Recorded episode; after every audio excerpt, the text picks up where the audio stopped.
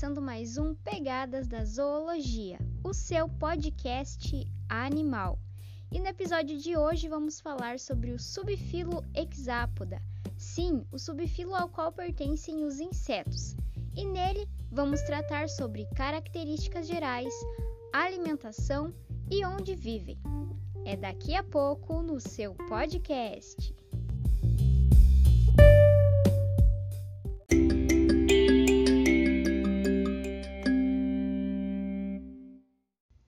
Os hexápodes são o maior grupo de artrópodes, com aproximadamente um milhão de espécies conhecidas.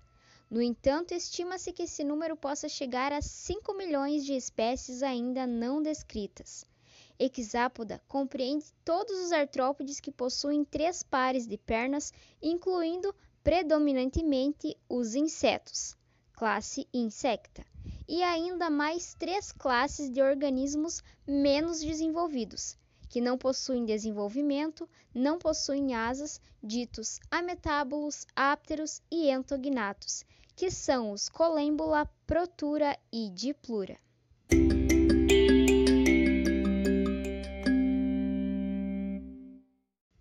Nesse podcast, iremos dar ênfase à classe Insecta.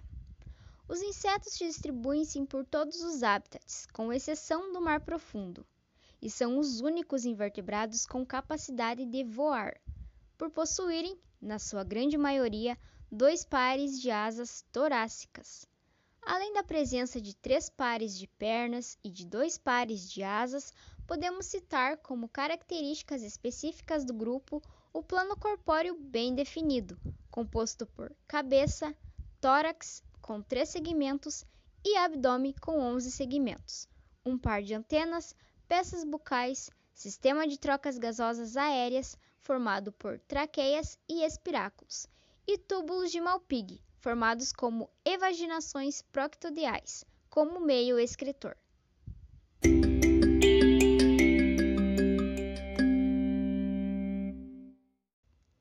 Sobre a alimentação dos insetos, essa é bem variada são herbívoros, carnívoros, detritívoros e ainda comensais e parasitas hematófagos.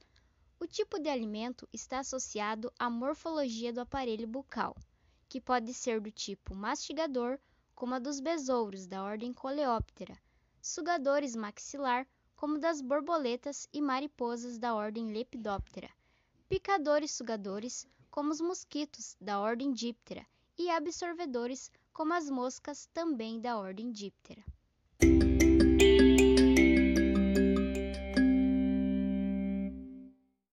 Sobre a cutícula dos insetos, essa é uma importante característica que lhes conferiu sucesso evolutivo. É a camada fixa que forma o exoesqueleto do corpo, membros e asas.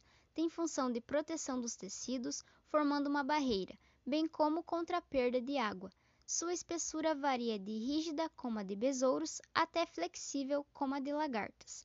A epiderme é quem secreta a cutícula. Juntas, elas formam o tegumento, parte mais externa dos insetos. É a epiderme responsável pelo processo de muda, em que o inseto passa por equidise, abandonando a cutícula mais velha, exúvia, durante o seu crescimento.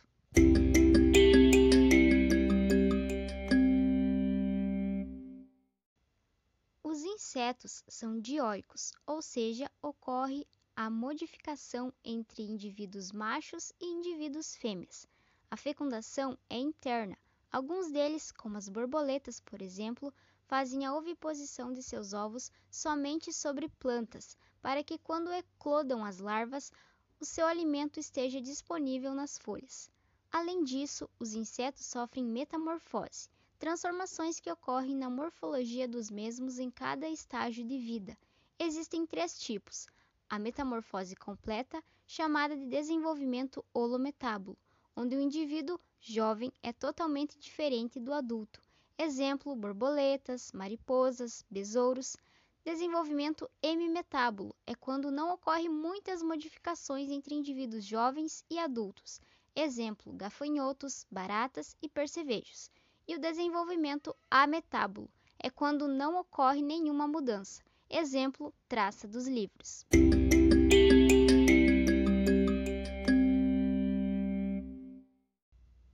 Embora algumas espécies de insetos sejam consideradas pragas agrícolas e outras são responsáveis por transmitir inúmeras doenças aos seres humanos, como por exemplo a dengue, a malária, a doença de Chagas, a sua importância para a vida na Terra é indiscutível.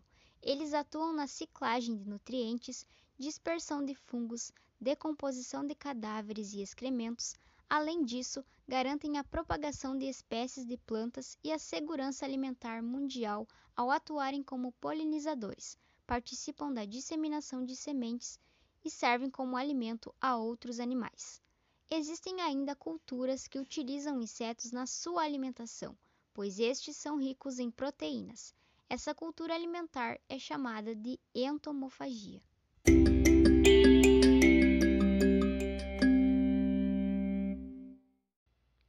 Bem, esse podcast está encerrando por aqui.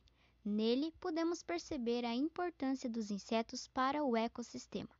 No próximo episódio, vamos abordar o subfilo Miriápoda. Obrigada pela atenção e até logo!